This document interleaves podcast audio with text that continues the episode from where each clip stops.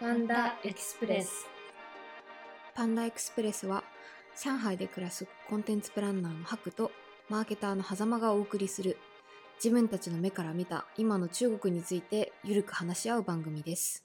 始まりました。パンダエクスプレス第4回目。こんばんは、ハクです。こんばんは、狭間です。えー今日で、えー第4回目を迎えられました。ちゃんと続いてますね。ずれますね。いいことです。一回で終わると思ってましたけど。もうちょっと続けるつもりだったよ。はい。で、えっ、と、今回のテーマなんですけれども、えーチャンザオインという、えー中国のアイドルオーディション番組について今回は話したいと思います。今回は、なんと、はい。初めて我々がゲストを呼び立てして、はい。あの、この回を配信したいと思っています。はい。ゲストは、うんあの、元広告代理店勤務で、うん。と今はプラットフォームでうんパリパリ働いてる中華美人のうん。ヤンヤンさんです。ヤンヤンさん、よろしくお願いします。お願いします。はい、はじめまして。あの、はい。ご紹介いただいた通り、中華美人のヤンヤンです。よろしくお願いします。よろしくお願いします。す。誰も突っ込まない。いやいや、ちょっとその怖さが多分もう、中華美人と思います。この番組の怖さ。すごい、すい。ごい美人が今頭の中で浮かんでます。のようそうになんです。はい。じゃあ、えっと、そんなヤンヤンさんを迎えて、えー今日はそのアイドルオーディション、チャンザオインについて話したいと思うんですけれども、まあ、はい知らない人もいらっしゃるかとはい思いますので、まず、はい狭間から、はいあの、チョンザオインについてはい。紹介していただきます。はい。はい。まあ、これに関しては多分知らない人がほとんどなんじゃないかな。はい。まあ、でも、あの、日本、あの、英語で言うと、あの、プロデュース101なので、こういうと結構知ってらっしゃる皆さんもいると思うんですけど、えー中国においては、えーテンセントが制作している番組ですね。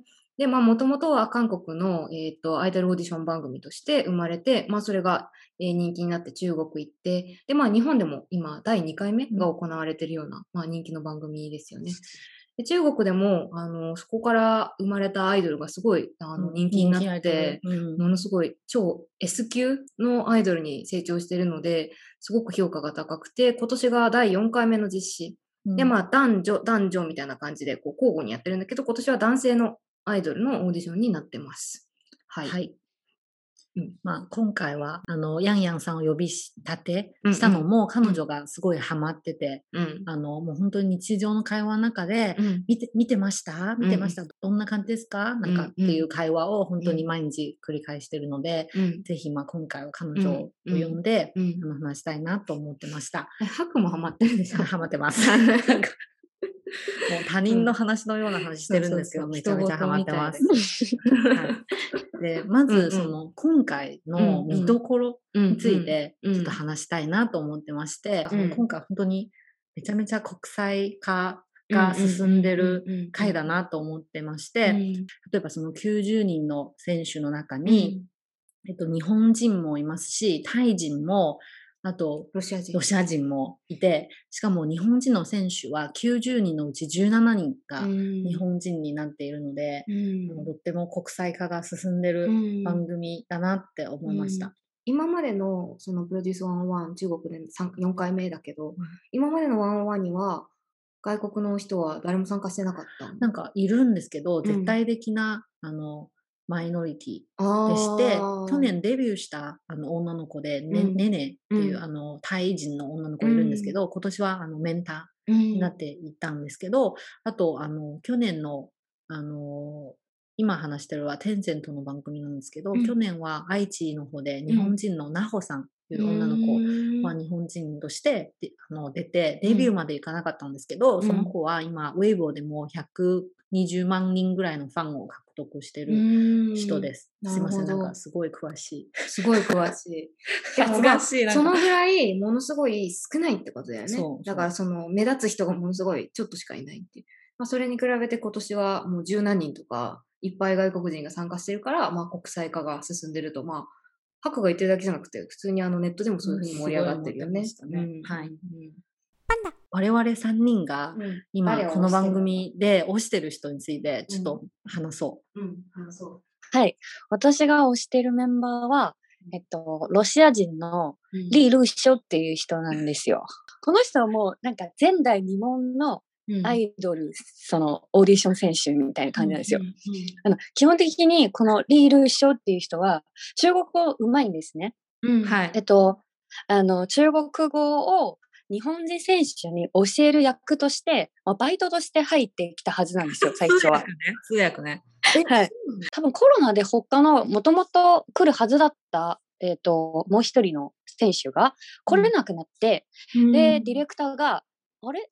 このリールショーっていう通訳が顔もまあまあ悪くないし、みたいな。今年ロシア人もね、もっと入れてもいいかな、みたいな感じで、で、なんかお願いをして、多分契約してもらって、あの、選手になってもらえたんですよ。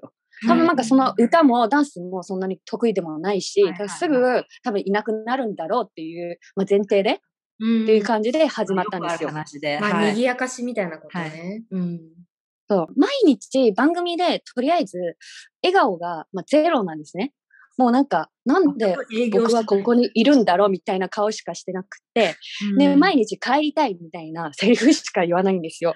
で、あの、最初はちょっと面白いと思ってしまった部分が、まあ、あるんですけど、でもだんだんその、毎回毎回、こう、みんながガチでダンスとか頑張っている中で、歌を頑張っている中で、リールショーだけが、なぜかいつもこんな、なんかこう、やる気ない社畜、もう本当に人生疲れ疲れたわ、みたいな 感じがす、だんだん癒しになってきたんですよ。あなんか彼、彼のその帰りたくて帰れないみたいな、あの、状況を見たいみたいな、ちょっと、あの、悪いかもしれないんですけど、そうそう、そういう感じで、えっと、毎回期待しちゃうんですよ。楽しみにアリールショーは今回、まだどんな感じで、えっと、嫌がってるんだろうか、みたいなのを、まあ私だけじゃなくて、本当に今、あの、面白すぎて、彼が、もともと多分、1回目でもう、あの、帰るみたいな想定だったんですけど、今はもう19位まで上がってきたんですよ。100人ぐらいの中で。すごい。しかもみんなが例えば、その、えっと、大体順番発表されるときに一人一言ぐらい、えっと、まあ、ファンに感謝したりとか、感想を言うんですけど、彼の感想は、あ本当に僕帰りたいんで投票しないでください。で、それ言われた瞬間、すべてのファンが、あ、それはもう投票しないとってなっちゃうから、もう超面白いんですよ、この現象が。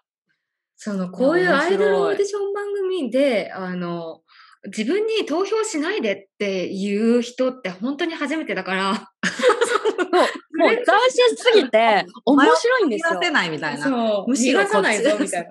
こっちが意地になったりとか。うんでも確かにそのリールショーは、あうんの、帰りたい帰りたいってずっと言ってるんですけど、でもそのファンへの呼びかけをするときに、うんすごい僕よりいっぱい頑張ってる人いるから、うんそのたちは見られる価値があると思いますって、すごいもう、うん男らしい発言をしてるところは、うんまたなんかちょっとうんかっこいいんですよね。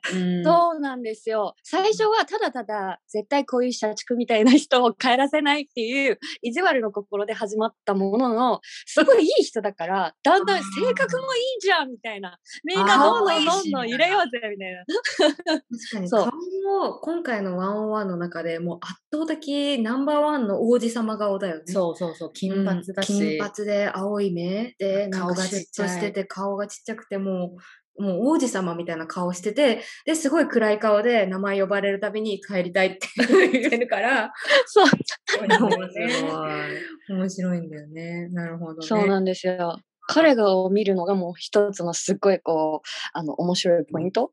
もはやそれのために見てる可能性もありますね、私は。すごい推しだな。え、ハクの推しは？いきなり振られましたね。いや私はすっごい多いんですけど、ハク推し多いよね。多い多い。今のまあこの時点でのピックは AK です。なんかほら、ダンスが上手い人とか、歌が上手い人とか、その、その人をどういう人というふうに形容するならどういう人？その人はもうラップが上手い人圧倒的にうまいんですよ。よしかもなんかあの自分で作詞してうん。全部歌うから、なんかうんラップがもう、うん。なんだろう、本当に心で持ってることを作文しちゃうので、すごい力持ってて、なんかなんだろう、うん嘘つかない歌詞にうん。なってるし、あとめちゃめちゃなんかあの私の好きな方今もう笑みが止まらないんだけど、なんかその人がもともとビリビリの去年か一昨年の、あのラッパーの番組にも出てて、でその時すごい人気だったんですけど、うん。あのまあ、まだ若いし、うん。あのその時期はすごいあの男子アイドルが嫌いだったんですよ、その人が。その人がね。なんかあの、化粧濃いし、うん。なんか何してるんだこいつら、なんかあんまりこう、学校も行ってないし、みたいな感じで、あの、曲を作って、うん。あの、アイドルをディスる曲だったんですね。で、それが結構いろんなアイドルをじ実際に傷ついたし、ファンも傷ついて、うん。で、彼自身もすごい、あの、叩かれた時期もあって、で、なんか今回、あの、チャンザオインをきっかけに、なんか知らないアイドル番、アイドルグループってなんだろうって思って、本人は、じゃあ俺はこの番組に出てみようっていう気になって、入ったんですね。うん。で、最初はなんかまあ、とにかく、あの、謝る曲を歌って、あの、今まで自分が、あの、若かをったから傷つけて傷つけてごめんなさいって、うん。曲もすごくいい曲に出来上がってて、うん。で、なんかその時に見た時私はすごい、なんだろう、性格の悪い人なのかなと思ったんですけど、もう見るにつれ、うん。めちゃめちゃいい人で、うん。あの、だんだんもう男として、うん。もう、あの、練習スタジオで死ぬか、舞台で死ぬか、みたいうん。なことを言い始めて、なんかアイドルみたいなこと言い始めて、ね。めちゃめちゃなんかハマって、うん。あと、もともとその、なんだろう、家もすごい裕福で、うん。ニューヨーク大学でなんか数学系のめちゃめちゃトップ戦績を獲得してた人で、なんだろうな、なんか、今までの人生と全然違う人生をこの創造園の番組の収録の間に友情もすごいうんもらったし、うんなんかいろんな違う経験をしてきた自分は、もう、あの、デビューしたいんだって胸を張って、うんもう言ってるところが、うんもうめちゃめちゃなん、なんだろう、こう、母親としての 気分が、母性ちょっと母性が、あの、生まれちゃって、なるほど。彼にも絶対投票してデビューさせたいなって思ってまあすー。なるほどね。え、今彼は何位なんだっけ？今は13位。?13 位。だから11え、もう13位に登ってきた？そう、あの、前回のコータの時は13位だったんですよ。で、あと、あへー2つの席でデビューまで、もう彼が入ったら絶対面白いチームになると思うので、うんもう彼の夢を実現させてあげたい。フィルターかけすぎてるね、私は今も。いやいやいや。多分あの、多分見たことない人がほとんどだから、多分すごい面白い人なんだろうなっていうのは伝わってると思う。よかったです。うんうんはい。じゃあ、ね。はまさんは誰ですか？えーっとね、まずは、あの、日本人のね、あの参加者17人の中の、えっと、サンタと力丸っていう二人が今、えーっと、すごい高いよね。5位とか6位とか。で、そのサンタと力丸さんは、なんか CP、そのカップルみたいな感じであの言われてて、二人がすごい仲がいいから、まあコンコンビみたいな感じで、あのー出てて、で、サンタの方があれだよね、小栗旬の親戚？おいおいっ子？おいっ子？かなんかで、なんかすごい鳴り物入りで、世界のダンスバトルかなんかでも3回チャンピオンです。3回チャンピオン。詳しいごめんなさい詳しい。そう。で、力丸、私はどっちかっていうと力丸の方が好きなんだけど、力丸さん。んはまあ顔も素敵ですし、あと、あの、いろいろグループに分かれて、リーダー、あの、ダンスの上手い人がこうリーダーになって、その組をこう育てていくんだけど、その育てていく時のやりざまがね、もうめちゃめちゃ優しいのよね。あみんなへの教えー方が。お兄ちゃんみたいおな。兄ちゃんみたいな感じで、で、なんかこう、すごい素晴らしいなと思ったの。これはなんかこう、自分の組織にも 使える技だなと思ったのは、人によって教えるスピードを変えるんだって。言ってやってたでしょ？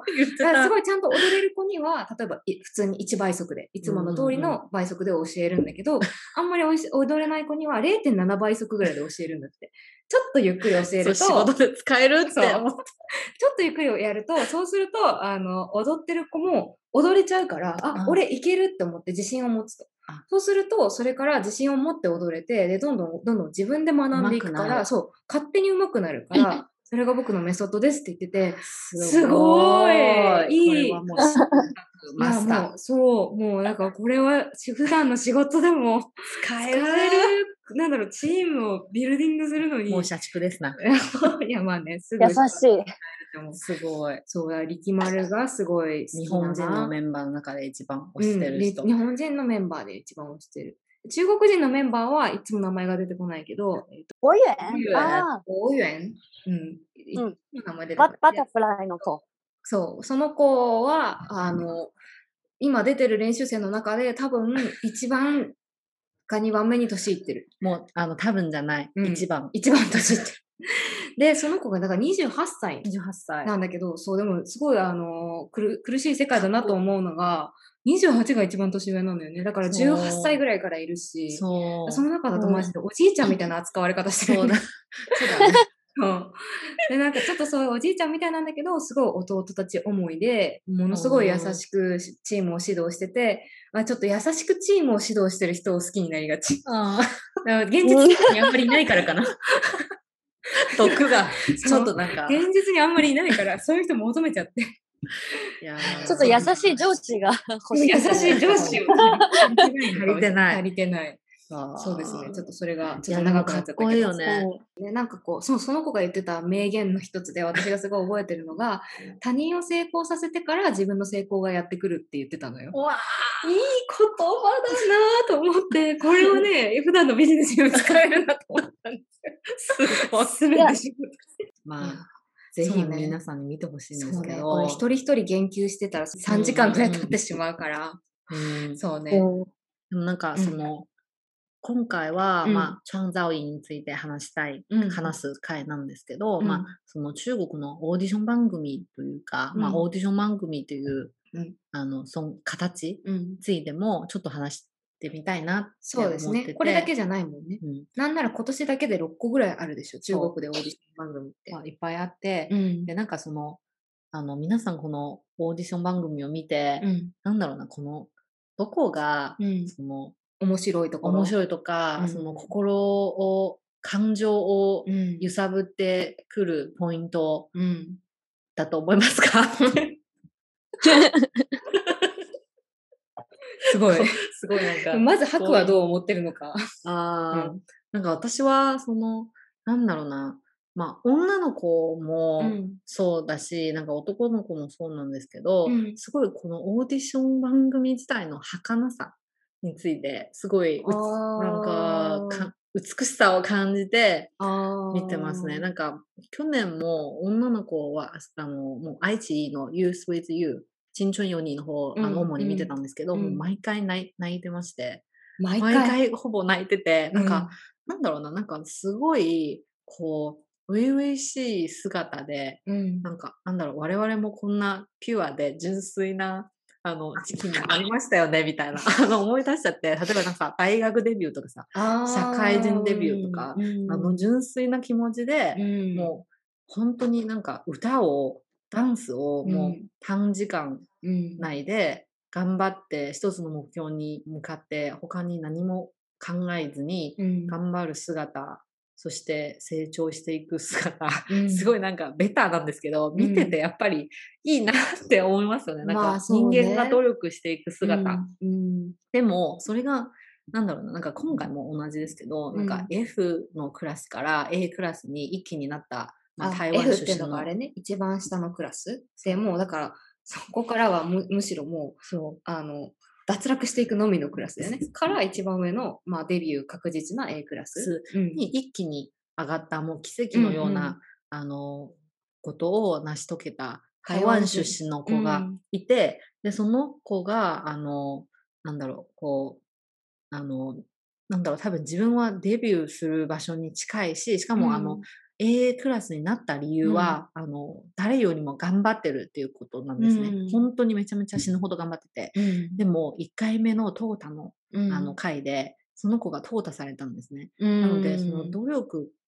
をするうん。人間がうん。努力をする姿がいかに美しいことをこの番組を通してうん。うん教えて、あのもらえながら、その努力が実らないそう、実らない。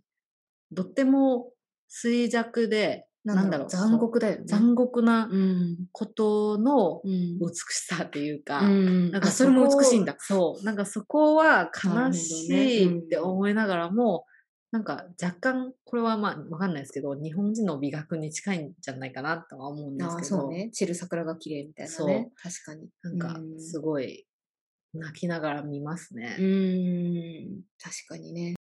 あともう一個多分、なんかすごい感動っていうか、こう自分が本当に入った、ハマった、もう一個のこう強い要素としては、その、ファン、ファンとの関係がすごい面白くて、私は割とどっちかっていうと、吐くほどは多分入らないタイプのファンなんですけど、えー、それでもまあリール集、リール集以外も結構まあ推しメンが、私も今5、6人ぐらいいるんですけど、その、はい。なんかその、その人たちって、あの、結構多くは、えっ、と、今回もう初めてじゃない人が結構ほとんどなんですね。あの、今のその選手たち、もういろんなところに出て、頑張っていつか、いつか、いつか僕も有名になって、えっ、ー、と、もうスーパースターになるっていう夢を、まあ、まず持ってるんですよ。うん、で、それ、それが、えっと、すごい羨ましいなって思うんですね。うん、あの、自分の人生も別に悪くはないなとは思ってるんですけど、うん、あ、なんかああいうキラキラした、えっと、日々、人生、私も送ってみたいなっていう、もちろんこう見てて、こうそういう自分の中にもう潜んでいるパッション、久々こうそれを思い出す気持ちがやっぱりあるんですよね。うん、それがオーディション番組、アイドルのオーディション番組のこうファンとの間のすごい強い絆だと思うんですよね。それを見て、あ、私はもうダメかもしれないんですけど、そこまでのね。うん、えっ、ー、と、ただ、じゃあ私はファンとして、彼は彼として頑張ってはいるんだけど、多分私の分までの何かを背負ってやっている感じがするんですよ。なので、強く強く一緒になってこう、頑張りたいっていうのが多分生まれるっていうのが、私はこの番組を通して分かったんです。あじゃあそのアイドルを育てることが、なんだろうな、自分がなんだろう、ちょっと変な言い方だけど、叶えられなかった夢とか、なんかもうそこまで思い出せない情熱みたいなのを、それを彼が乗せて運んでくれるというか、それを彼の姿を見ながら思うみたいな、そういうところに魅力があるってことなのかな。そうです、そうです。あとは、あの、女性と男性のオーディションの違いみたいなのをちょっと聞きたいかな。その女性のオーディション、去年結構そのなんだろうな、うん、エンパワーメントとか、そのシスターフットみたいな感じが結構強かった気がするから。なんか私前回、うん、女性の回を見るときは箱推しだったんですよね。なんかもうその番組に出てる全員の女の子を応援する。あ、だからその11人どころじゃない。じゃない、もう、うん、108人とか100人ぐらいいたと思うんですけど、うん、毎回泣いてる。ああ、もう全員。全員押したい。全員、誰がデビューしても、もう押す感じだったので、もう本当にもう母親みたいな気持ちで見てまして、でもなんか男性は、なんかやっぱりこう、異性を見る。ちょっと厳しい目で。厳しい目で。ちょっと見ちゃう自分がいるんですけどね。ああ、そうか。でも逆に私は今回結構発行し近いかもしれないですね。番組全体が好きです。なあ、うん、あの、面白いから、あの、本当に、あの、単純なオーディションじゃなくて、うん、本当にバラエティに必要な要素いっぱい詰まってるから、すごくすごく、うん、見るのが楽しいです。うんそうですよね。今、テンセントの WayTV、あの、WayTV っていう名前で、ツイッターのアカウントもあったり、うん、まあ、YouTube で日本語の、なんか字幕付けの字幕付きのはね、WeTV のアプリで見れるかな。うん。なので、なんか、まあ、日本にいる皆さんも、もし興味がありましたら、ぜひ見てみてください。なんかもう、あの、最初は多分、あの、すごい長いので、毎回の放送が。そう。まあ、これ日本の人もそうだけどね。まあ、1話、1話、1話、1話3時間ぐらいあるよね。そう。うん、まあ、多分最初は結構辛いと思うので、うん、なんか例えば、4回目が私の中で結構神回だったんですね。あの、神神神神。神ですよね。なんか、主題歌の、あれも、あ、もう一人私の超推してる人がセンターなんですけど、その回がすごい面白かったし、その、あの、その回に主題歌の二次創作をメンバーでしようっていうのも、まあ、むしろなんだろう、こう、もともと作る方側の、なんだろう、作られる側の方の人間が、ファンみたいな感じで、ファンが二次創作する側なのに、こうアイドル自分が自分の曲を二次創作してアレンジしていくっていう、まあなんかやり方もなかなかテンセットをやるなってちょっと思いましたね。ね面白いよね。その各々のクリエイティビティを発揮する場でもあるし、本当グループによって全然解釈が違うんだよね。うん。4話は、4話はちょっと皆さんがもし興味あっこの番組に、で最初に 4, そうね。4話目を見て、まあ、面私のおすすめは面白い。3話から見る方が、あの、やっぱその、多分ね、日本の人は、あの日本人活躍してるの見たら多分あ。面白いと思うから、それで言うと、確とは、あの、サンタとか力丸とか。そう、あの、その日本人の、まあ結構実力のあるメンバーたちが、センターで踊って、それぞれのグループで踊るっていうのがあるので、あれ見ると結構、あ、この人はこういう性格なんだなとか、それこそその教え方が上手だな、会社で使えるなみたいなのがわかるから、3話から見るのが、私的にはおすすめですね。はいはい。で、4話で、そのよりその込み入った、その創作しているところの面白さとか感じれるかなと思いますね。そうですね。まあん長いんですけど、うん。うん。まあ、あの、強要はししませんので、お時間のある時に。お。時間のあるときに、ぜぜひ。ひね、うん、はい。見ていただきたいですね。はい。VTV で字幕で見れるから、すごい、あの、ハードル低いと思う。ねうん。私は強要しますよ。見ないとダメですよ。絶対見た方がいい 頭をこう、マジであ頭を押して。そうなんですあの、そう。これは見ないと、うん、ダメだと思う。損、損しちゃうみたいな。うん。損しちゃう。確かに。面白い。あの、面白いですよ。本当に面う白い。ん。そうよ。笑いあり、涙あり。もう全米泣くやつですよ。全編抜くやつ。そうね。これからどんどんどんどん、あの、その、えっと、椅子にね、残れない人たちが落ちてって、多分どんどん涙の量が増えてくよね。そうなんです。多分。そうね。K は、うん K はデビューしてほしい。ラッパーの人ね。うん。はいいやー、いいね。いいねじゃあもううん今回もなんかうん楽しい回に。すごいめっちゃ喋りまくった回になりました。すごい喋りまくりましたね。はい。一旦まあ、どうぞじ。ゃあそんな感じで、うん。やんやん、ありがとうございはいます。ありがとうございます。はい、ありがとうございます。ちょうどどう、ですか？どうですか？多分言い残したこととか大丈夫ですか？あ、あります、あります。今日の、今日の8、今日、日本時間うん9時かな。もう今多分もう、もう見れる。あの、最新のはい。1話。そうそうそう。これ終わったらすぐ見見れると思って、すごい今。私も収録が、この収録終わったらもう、狭間を絶対見させようっていう作戦になってるので、はい。見ようとじゃあ。急いで、はい。はい、終わらせます。はい。そうね。じゃあ、こんな感じで。うん。また、はい。また、はい。また来てください。うん。ああ、ぜひぜひ、ありがとうございます。楽しかったです。はい。ありがとうございました。ありがとうございましじた。この辺で、うん。じゃあ、ご清聴バイバイはいありがとうございました。うんご清聴ありがとうございまありした。がとうございました。谢谢。はい